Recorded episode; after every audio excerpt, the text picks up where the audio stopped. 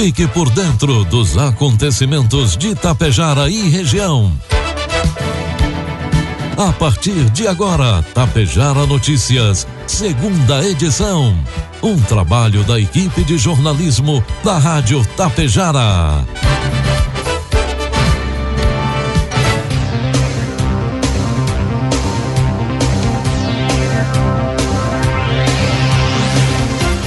Agora são 12 horas com 32 minutos, 26 graus de temperatura. Boa tarde. Está na hora aqui pela Tapejara FM, a segunda edição do Tapejara Notícias, nesta sexta-feira, 12 de janeiro de 2024. Tempo encoberto em Tapejara, você confere agora os principais destaques desta edição. Abigeato é registrado no interior de Água Santa. Plano de gerenciamento de resíduos sólidos é debatido em Coxilha. Prefeitura de Santa Cecília do Sul recebe rolo compactador. E em Tapejara é realizado o asfaltamento da rua Coronel Gervásio, no bairro 13 de Maio. O Tapejara Notícias, segunda edição, tem o um oferecimento da Cotapel. Afagar a terra, plantar, esperar a semente germinar, cultivar para gerar frutos, a vontade de vencer, a força para viver o alimento em nossa mesa. Esta é uma história de sucesso que se escreve com luta, coragem e perseverança. Uma história sólida que busca cada dia o crescimento coletivo. Assim, a Cotapel está presente na vida das pessoas, razão maior de sua existência. Cooperativa Agrícola Tapejara Limitada, desde 1985, ao lado de quem produz.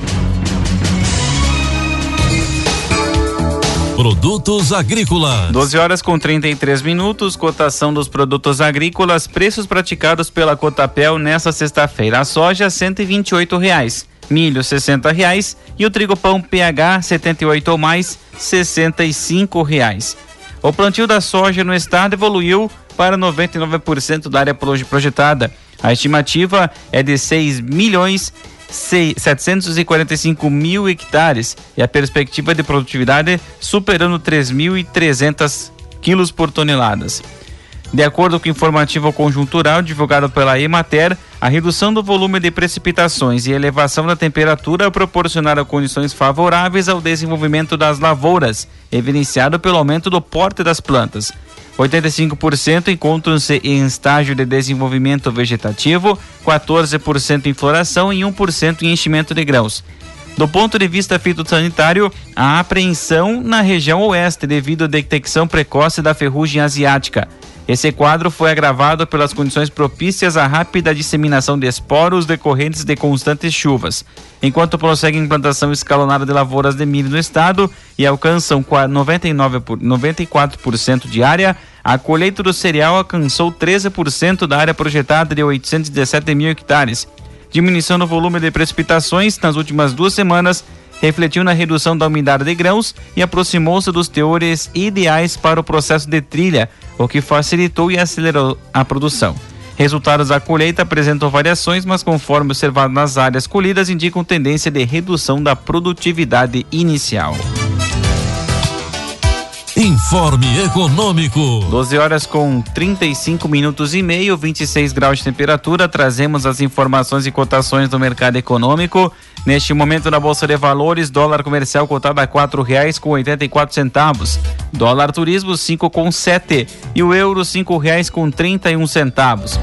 Às vésperas da volta das férias do ministro da Fazenda Fernando Haddad, surgiu uma alternativa para bancar a desoneração da folha de pagamento para 17 setores. A cobrança de imposto sobre compras de até 50 dólares em sites internacionais. É um ensaio cujo sucesso é difícil de prever, depois que o medo da perda da popularidade com a adoção da medida travou a taxação, tanto no governo Bolsonaro quanto no atual. Ainda sob trauma da inflação alta, o, acesso a produtos asiáticos baratos, não importa a qualidade ou se empregos são gerados fora do Brasil, é valorizado por boa parte da população. A equipe da Haddad, que já havia ensaiado a taxação no início do ano, agora tenta de novo com o apoio de líderes do Congresso. Seria uma alternativa para a sinuca de bico em que o governo se meteu com a edição de uma medida provisória para reonerar os setores hoje beneficiados. A iniciativa muito mal vista no Congresso, que havia derrubado o veto presidencial à prorrogação do alívio na cobrança de tributos sobre a folha de salários para 17 segmentos que usam mão de obra própria. Na forma como o presidente do Senado, Rodrigo Pacheco, falou sobre o tema nessa semana, ficou claro que a alternativa menos constrangedora para o governo a essa altura seria a retirada da MP para que não fosse devolvida, algo que raras vezes ocorreu, uma no governo Bolsonaro, com a tentativa de dar então o ministro da Educação indicar reitores de universidades. Previsão do tempo. Agora são 12 com 37 e meio, 26 graus de temperatura. Sexta-feira será de tempo firme na maior parte do Rio Grande do Sul. Isso ocorre devido ao afastamento da frente fria que atingiu o estado e também o início de uma atuação de um sistema de alta pressão. No entanto, há variação de nuvens ao longo do dia, assim como garoa no amanhecer em alguns locais. A exceção é na região norte e serra, onde pode ocorrer ainda chuva volumosa e forte, com volume de chuva aproximado de 12 milímetros, assim como a região do Vale do Taquari. No que diz respeito à temperatura, a mínima hoje no estado de 13 graus foi registrada em Pedras Altas no sul. Já a máxima de 33 ocorre em Vicente Dutra no norte. Em Tapejara, a sexta-feira amanheceu com tempo ensolarado, previsão de sol com muita nebulosidade ao longo de todo o dia e a temperatura pode beliscar os 30 graus. Para o final de semana, sol com muitas nuvens e possibilidade de chuvas esparsas no domingo. 5 milímetros é o total de chuva para domingo e a variação térmica durante todo o final de semana ficará entre 18 e 30 graus.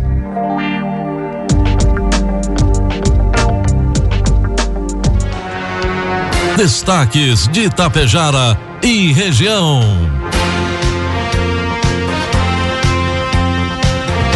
Agora são 12 horas com 39 minutos, temperatura segue nos 26 graus.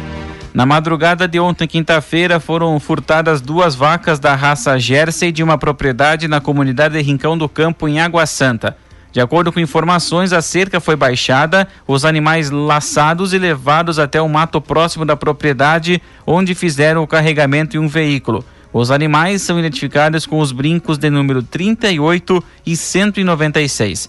A Brigada Militar esteve no local e efetuou o boletim de ocorrência policial. Agora a Polícia Civil investiga o caso.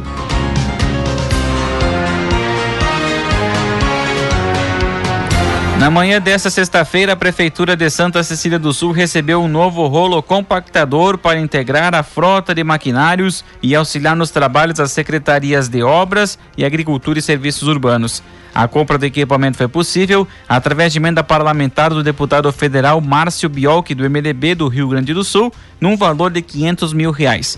O investimento total no maquinário foi de 838 mil reais, sendo que a diferença foi aportada com recursos próprios da municipalidade.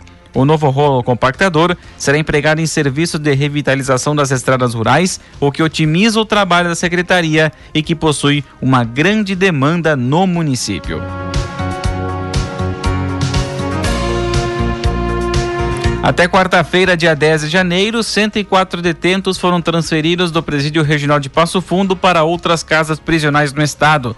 O número corresponde a 46,2% da meta inicial, que estabelecia a transferência de pelo menos 225 apenados nos 30 dias após a decisão judicial de interditar a estrutura por superlotação. A decisão emitida pela Vara de Execuções Criminais de Passo Fundo e acolhida pelo juiz doutor André Luiz Ferreira Coelho em 12 de dezembro fixou a lotação máxima do presídio em 168%, o que significa que o número de presos só pode chegar a 515. Até então, a casa prisional mantinha 726 detentos, ou uma operação superior a 236% da capacidade. Segundo a delegada penitenciária Manuela Anete de Lemos Pelicioli, da 4 Delegacia Penitenciária Regional, a expectativa é alcançar o número de transferências de apenados definido pelo Judiciário até o final deste mês. Quando isso acontece, os presos são encaminhados aos presídios de Erechim, Getúlio Vargas, Carazinho, Sarandi, Soledade, Espumoso e Lagoa Vermelha. No entanto, o presídio de Passo Fundo pode receber novos detentos mesmo durante interdição, desde que permaneçam temporariamente pelo máximo de 72 horas.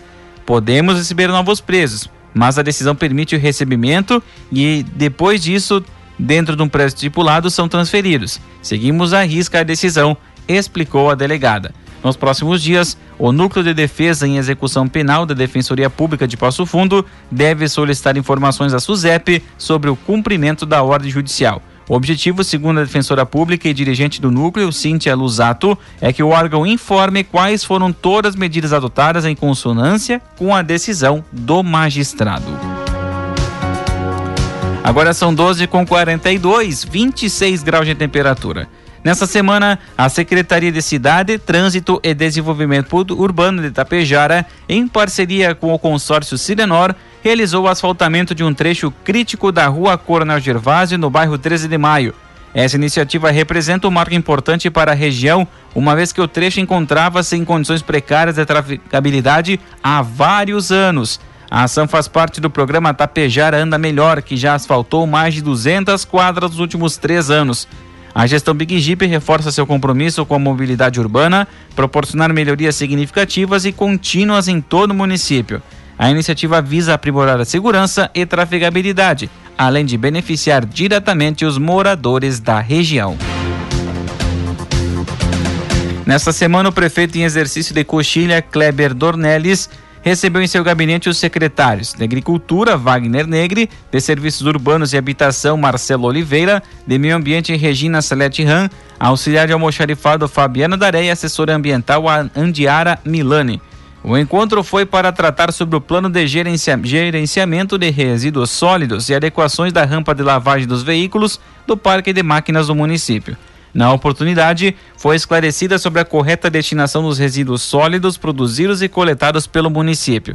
O descarte correto desses materiais contribui na conservação e preservação do meio ambiente.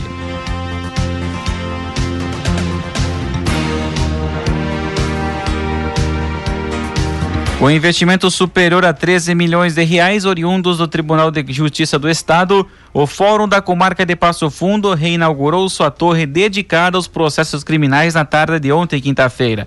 A obra, que começou em novembro de 2020, reformou os sete andares do complexo, espaço que contempla mais de 5 mil metros quadrados. A previsão inicial da entrega da obra era para o final deste ano.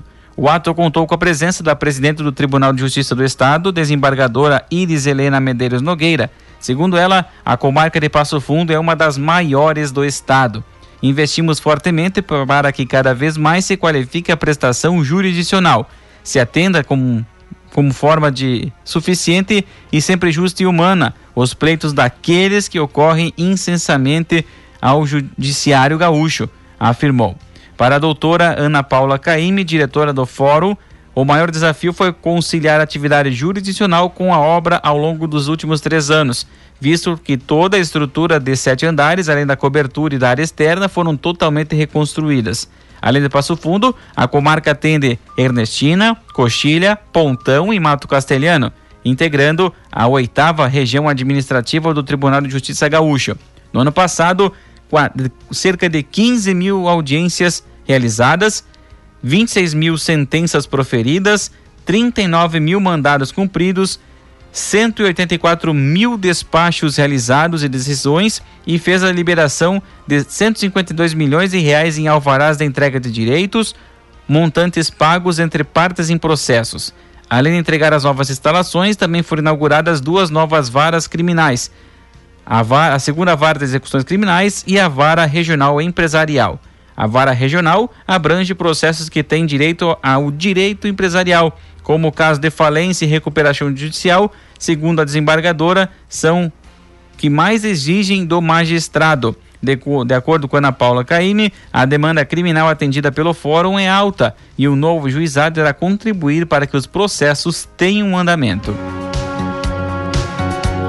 Um acidente de trânsito foi registrado no final da tarde de ontem, quinta-feira, no centro de Getúlio Vargas. A condutora de uma GM Spin que seguia pela rua Alexandre Bramati no sentido ao Trevo foi atingida na traseira por um outro veículo que seguia no mesmo sentido. Segundo testemunhas, o condutor de uma Ford EcoSport de cor azul não parou e fugiu em direção à IRS 135. Na GM Spin estava apenas a condutora que foi atendida pelo SAMU e encaminhada ao Hospital São Roque para avaliação médica. A Brigada Militar irá identificar o veículo envolvido através das câmeras de monitoramento. 12 com 46, 26 graus de temperatura. Um homem de 37 anos foi detido na noite de ontem, quinta-feira, por embriaguez ao volante e condução do veículo com CNH caçada. De acordo com a Brigada Militar de Marau, uma ocorrência, uma guarnição, melhor, realizava barreira policial na Avenida João Pócer, em Marau, quando o condutor de uma Saveiro desobedeceu a ordem de parada e empreendeu fuga em alta velocidade. Ele foi acompanhado por várias quadras, onde desrespeitou preferenciais e semáforos. Já na rua Irineu Ferlim, o veículo adentrou na garagem de um prédio no momento que foi realizada a abordagem. Ainda segundo o registro, foi necessário o uso moderado da força, visto que o homem resistiu à abordagem, não obedeceu às ordens policiais e tentou adentrar em sua residência. Foi dada voz de prisão ao homem, feito uso de algemas com a finalidade de resguardar a integridade física das partes envolvidas. Ele foi conduzido ao Hospital Cristo Redentor para atestado de lesões e, posteriormente, apresentado na Delegacia de Polícia Civil juntamente com o veículo apreendido.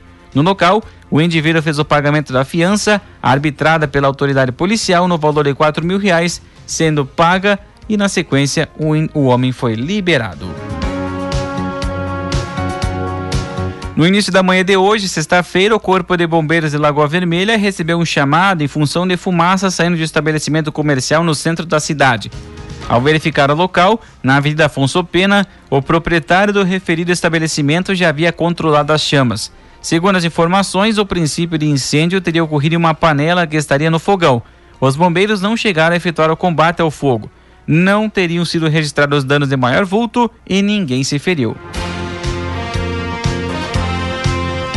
A Corsan realiza investimentos na expansão das redes de água tratada no Parque Industrial de Estação. Na próxima semana será entregue a rede modificada para atender a demanda de uma indústria de abate e beneficiamento de carne suína destinada à China. A água tratada é um requisito essencial para as exportações ao mercado asiático e a Corsan assegura a qualidade e confiabilidade necessárias. A companhia aumentou o diâmetro dos tubos para garantir uma vazão adequada às operações industriais e instalará um hidrante em frente à sede da empresa. Em fevereiro, também concluirá as ligações de água no Parque Industrial da estação e assumirá a responsabilidade pelo abastecimento de água, atualmente providenciado temporariamente por meio de um poço da Prefeitura. No âmbito do projeto Verão, a unidade da Corsã de Getúlio Vargas, que também atende a estação, implementou medidas para fortalecer o abastecimento de água a setorização e interligação de redes e reservatórios nos dois municípios visam garantir níveis constantes e adequados para suprir a população. Os reservatórios equipados com telemetria possibilitam o acompanhamento remoto em tempo real do volume e consumo, direcionam água conforme a demanda de cada reservatório.